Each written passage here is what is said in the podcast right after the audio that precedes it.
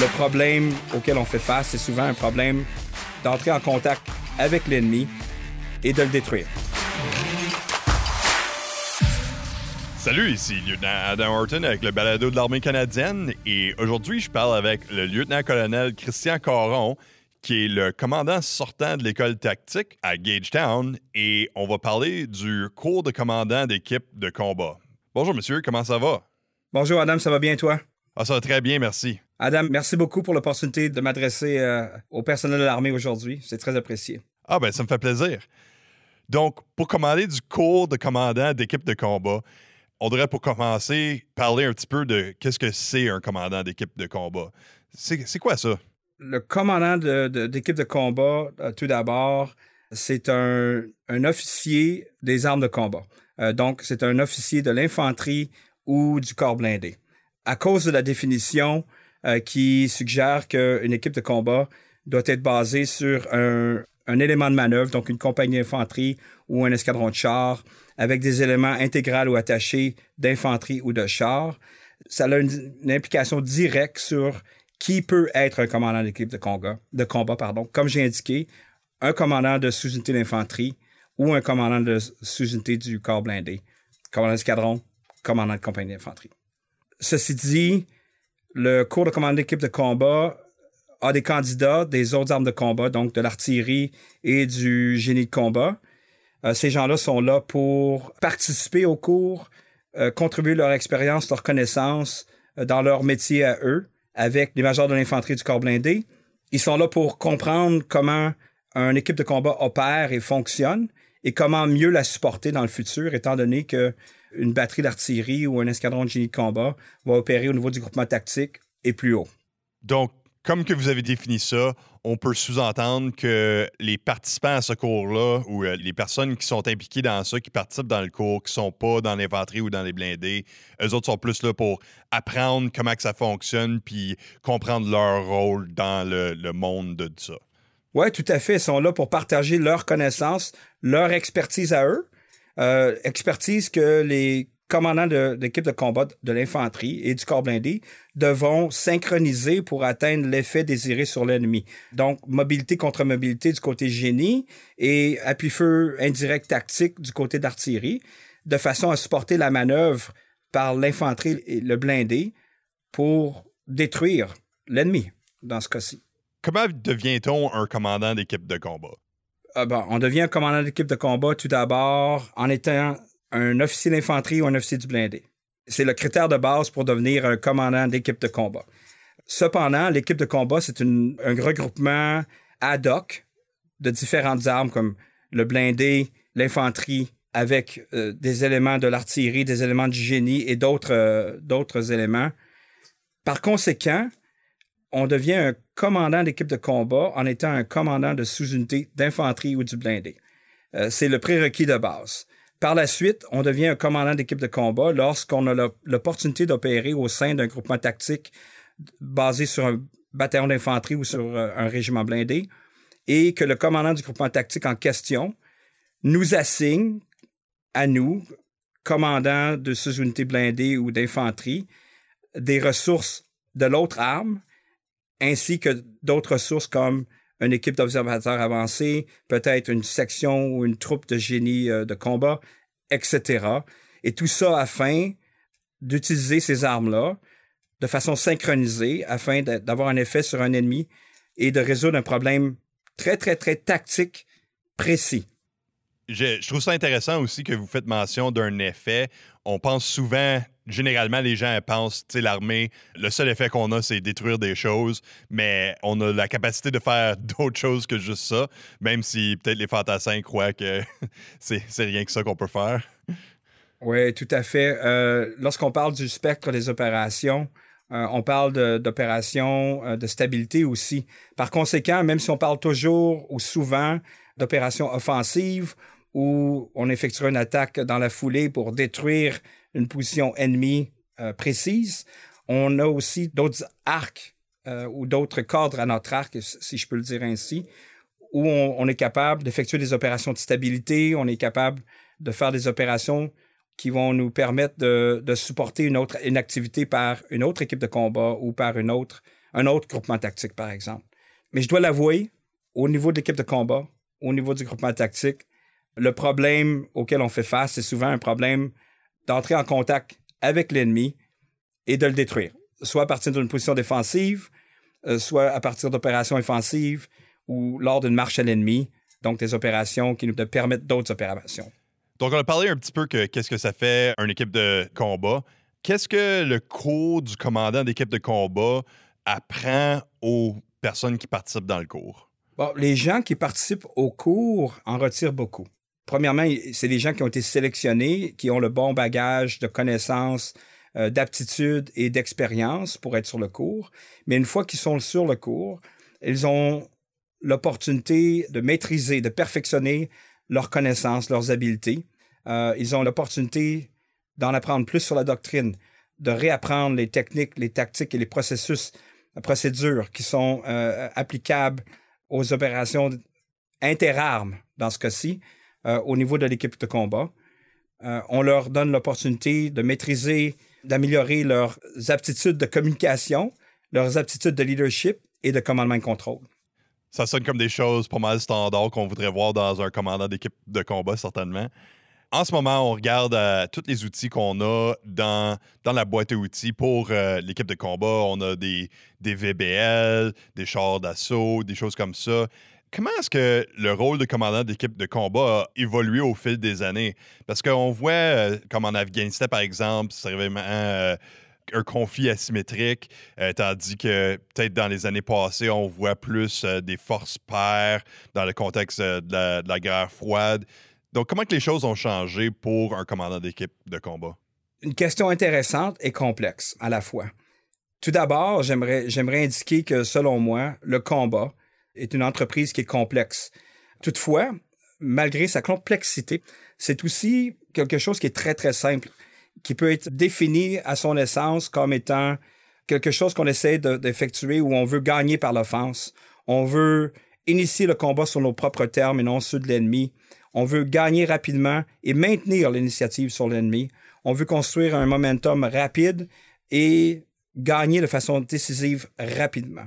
En, étant conscient de ça, je crois personnellement que ce qu'on enseigne ici euh, sur le cours de commandant d'équipe de combat, donc les connaissances et les aptitudes qu'on donne aux étudiants, aux candidats, aux futurs commandants de sous-unité, sont des, aptitudes qui transcendent euh, l'évolution du conflit que tu, que tu viens de mentionner. L'armée canadienne, les commandants de sous-unité, les commandants d'équipe de, de combat continuent de s'adapter de façon continuelle aux capacités nouvelles, aux menaces nouvelles que ce soit des véhicules avec euh, des capacités de survie ou des capacités de destruction euh, supplémentaires, que ce soit de meilleurs armes anti-chars, que ce soit de nouveaux systèmes d'intégration, de commandement et contrôle, ou que ce soit des missions différentes comme une mission au Mali, une mission en Afghanistan, une mission en Bosnie. Ce qu'on donne comme, comme aptitude, ce qu'on donne comme connaissance et expérience à nos, commandants d'équipe de combat sur le cours ici à l'école de tactique est fondationnel le combat, un conflit, est une expérience, est une activité humaine. Et ce qu'on fournit à nos candidats, à nos étudiants, à nos gradués de l'école tactique, du cours de commande d'équipe de combat, ce sont les connaissances, les aptitudes et un certain niveau d'expérience acquise lors de l'exercice final où ils auront appris comment s'ajuster à la situation, comment surmonter les problèmes et gagner dans un combat d'aujourd'hui et de demain.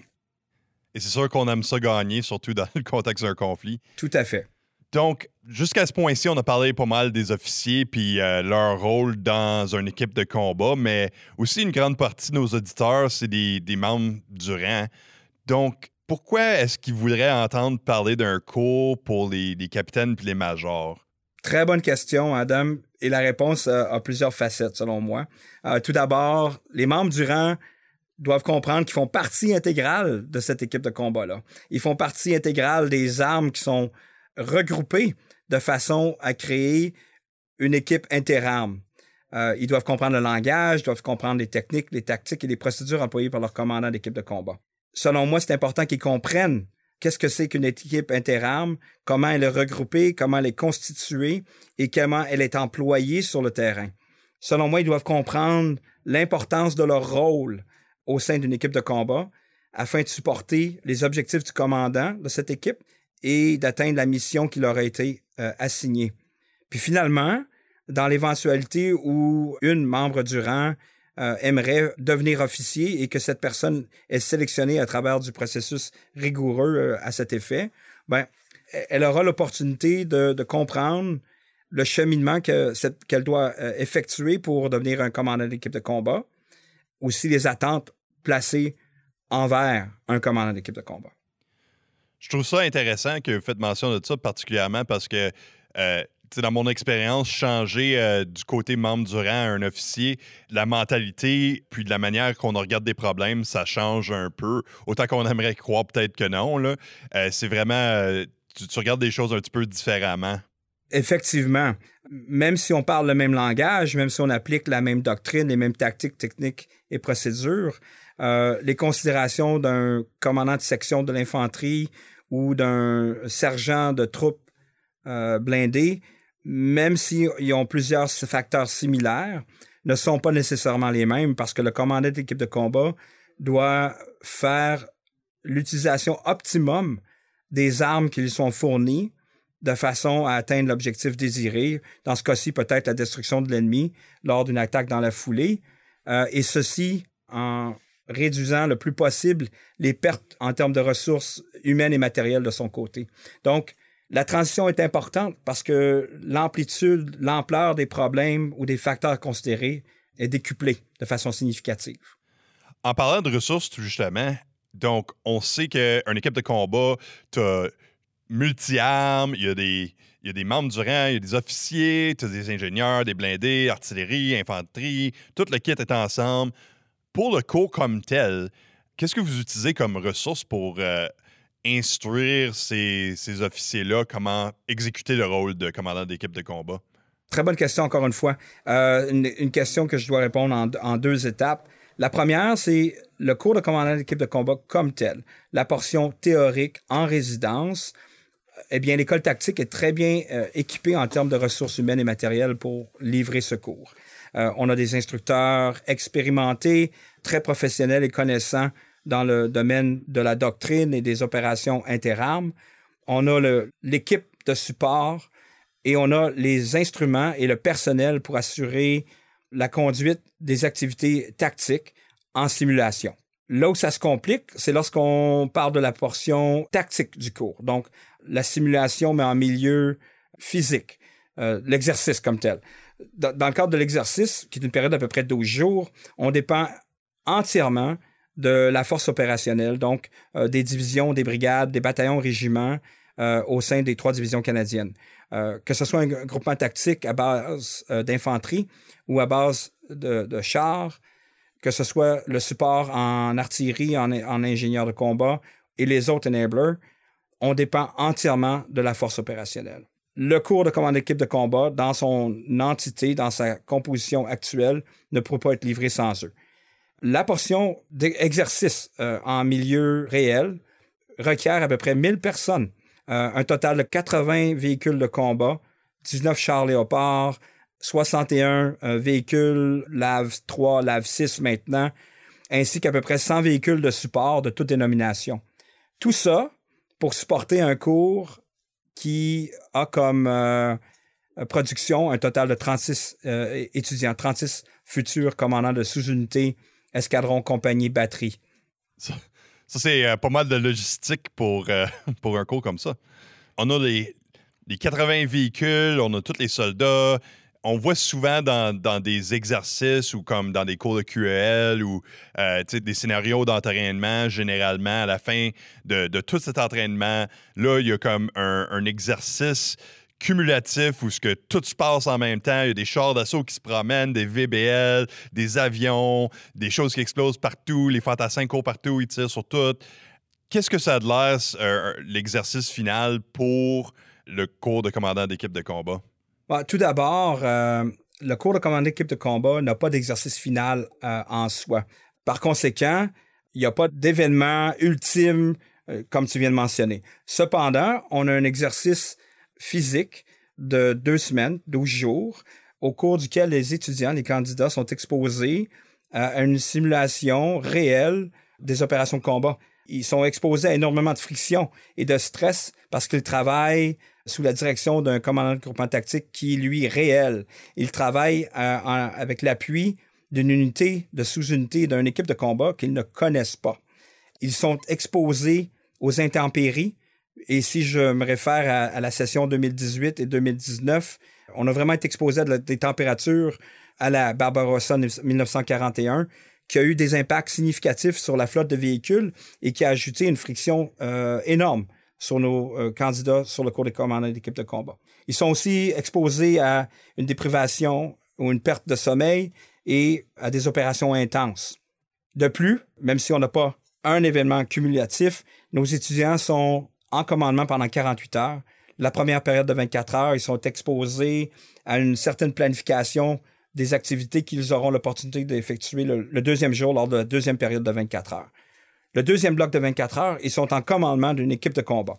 Euh, ils vont exécuter, pardon, les opérations qu'ils ont planifiées la veille, euh, par exemple une avance, une marche à l'ennemi, au cours de laquelle ils vont devoir réagir de façon rapide au changement de situation, au changement de tâches, de missions assignées par le commandant de groupement tactique, ainsi que euh, effectuer des regroupements dynamiques parce que le commandant du groupement tactique va vouloir créer des équipes de combat à caractère différent de façon à résoudre des problèmes euh, spécifiques, des problèmes d'équipe de combat qu'il a, qu'il créés dans son espace de bataille.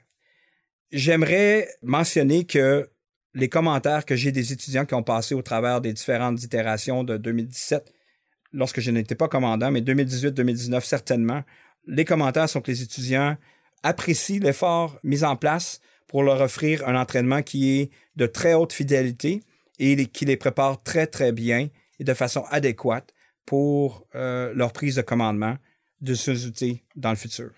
En parlant de les 48 heures que, qu'un officier va être en charge de leur équipe de combat, est-ce que vous avez des exemples de peut-être des situations ou des solutions originales à des problèmes, puis pour utiliser un genre de culture populaire, dans Star Trek où ce que il y, a, le scénario Kobayashi Maru où il n'y a, a, juste pas de chance de réussite, puis les gens ont tendance à prendre certains sentiers battus pour résoudre le problème. Est-ce que vous avez vu des scénarios où ce que les gens ont vraiment pensé à une solution originale, créative pour surmonter une difficulté? J'apprécie ta référence euh, pop culture comme tu as indiqué. Même si on aimerait tous croire qu'on est euh, le nouvel Alexandre le Grand, le nouveau Rommel et peut-être même le nouveau Patton, je dois avouer que c'est pas le but du cours. Je peux pas penser à un exemple qui répondrait à ta question. Et j'aimerais stipuler que c'est pas la faute des étudiants, euh, c'est pas la faute de l'école tactique. On est limité dans le temps. On a énormément de matériel à couvrir, on a énormément de connaissances et d'habiletés à, communiquer à nos candidats. Et le temps ne nous permet pas, malheureusement, euh, ce genre d'extravagance. Ceci dit, si le temps le permettait, on, a les habilités, on a le matériel, on a les, équipements requis pour créer un scénario à la Kobayashi Maru où ce que les étudiants feraient face à des situations où l'échec est, certain. Ceci dit, un échec dans l'exécution de la mission, euh, si l'étudiant applique la doctrine, applique les techniques, les procédures et la tactique enseignée, mais ne réussit pas à effectuer la mission parce que faut pas se le cacher, l'ennemi a un vote aussi, l'ennemi va agir et réagir à nos actions. Même si un étudiant ne devait pas réussir dans l'exécution de sa mission, ça ne veut pas dire que l'étudiant en question devrait échouer. Mais comme, mentionné, même si on n'a pas d'exercice à la Koyobashi Maru, j'aimerais stipuler que nos étudiants sont constamment challengés euh, du côté de l'application de leur connaissance de la doctrine, des techniques, de la tactique et des procédures. C'est sûr qu'on se croit tous des euh, grands tacticiens, mais évidemment, il euh, faut certainement avoir une bonne base avant qu'on commence à penser en dehors de la boîte comme telle. Oui, tout à fait. si tu me permets une petite note ici, évidemment, on ne veut pas créer des gens qui sont doctrinaires dans leur approche. On veut s'assurer que les gens comprennent la doctrine, comprennent la tactique, les techniques les procédures en place, et lors de leur processus d'analyse et de reconnaissance du problème, peuvent, au besoin, diverger de la doctrine et des TTP connus mais ils, ils, le font de façon consciente et réalisent les conséquences positives et négatives, peut-être. Vous avez participé vous-même dans le cours. Euh, qu'est-ce que cette expérience-là a apporté à votre commandement de l'école de tactique pour ce qui en est du cours de commandant d'équipe de combat? Ce que j'ai appris sur le cours, évidemment, euh, je me répète un peu, mais la doctrine, les tactiques, les techniques, les procédures euh, qui sont employées de façon à bien employer les, capacités de chacune des armes qui constituent une équipe de combat, qui constitue cette équipe interarmes, de façon à détruire, gagner, défaire l'ennemi. J'ai appris comment m'adapter à la situation, comment réagir au changement de situation et comment gagner, si tu veux, euh, lors de ces changements de situation. Ce que j'ai appris aussi, c'est euh, comment bien communiquer mes intentions de façon claire et concise. Et j'ai appris euh, ou eu l'opportunité d'améliorer mes aptitudes de commandement. Tout ça, combiné avec mon expérience comme commandant de sous-unité, euh, combiné avec mon expérience comme commandant d'équipe de combat, m'ont permis, lors de mon commandement, lors des deux sessions euh, du cours de commandant d'équipe de combat 2018 et 2019, d'offrir, selon moi, le meilleur entraînement euh, possible, un entraînement qui est réaliste, un entraînement qui est d'une très grande qualité et qui prépare très, très bien nos commandants de sous-unité nos futurs commandants d'équipe de combat lorsque la situation s'applique pour la situation d'aujourd'hui et de demain. Donc, en parlant de la situation d'aujourd'hui, on voit que pendant la pandémie de COVID-19, euh, il y a beaucoup de choses qui ont changé. Comment est-ce que la pandémie a affecté comment le cours va se dérouler cette année? Puis est-ce qu'il va y avoir un cours cette année? Le cours de commandant d'équipe de combat session 2020 va être offert. Euh, évidemment, euh, dû à la pandémie COVID, à, à ce nouvel écosystème où COVID est présent, un peu comme l'armée qui déploie des troupes sans l'exercice euh, Maple Resolve, l'école de la tactique va effectuer va, le, cours de commandant d'équipe de combat sans l'exercice en campagne dans ce cas-ci. C'est une exception. L'exercice en campagne est essentiel et ceci ne doit pas devenir la norme. C'est très important de le mentionner. Un peu comme le colonel Oberworth a mentionné lors de la dernière entrevue avec toi. Évidemment, l'école de tactique va mitiger le manque d'un exercice en campagne de, différentes façons, de façon à s'assurer que les étudiants qui vont graduer de ce cours vont le faire en ayant maintenu des standards euh, de très haut niveau. Ça va être fait principalement ou effectué principalement par l'addition d'un deuxième exercice en simulation virtuelle avec l'utilisation d'ordinateurs où les candidats seront présentés avec des situations où des capacités ennemies et amies qu'on ne peut pas simuler en campagne seront présentes. Donc, des avions d'aviation tactique. Ils vont subir le feu euh, indirect de l'ennemi ils vont devoir euh, réagir avec l'emploi de mines, euh, ils vont devoir réagir avec l'emploi de troupes non professionnelles. Donc, même s'ils sont dans un niveau où ils font face à un ennemi euh, égal ou supérieur à eux, ils devront aussi réagir à des situations où il y aura l'utilisation de conflits asymétriques dans ce cas-ci. Donc, un excellent niveau d'entraînement, même si ce n'est pas un entraînement en campagne, parce qu'on va leur offrir des défis auxquels euh, il n'aurait pas pu faire face en exercice en campagne dû aux limitations euh, réelles. La vraie vie, c'est tout le temps meilleur, mais en même temps, il y a d'autres opportunités à apprendre d'autres leçons, peut-être un petit peu différemment. Tout à fait, oui. Je pense que ça, c'est pas mal un bon ton pour euh, achever les choses. Est-ce que vous, voulez ajouter une dernière chose avant qu'on laisse ça?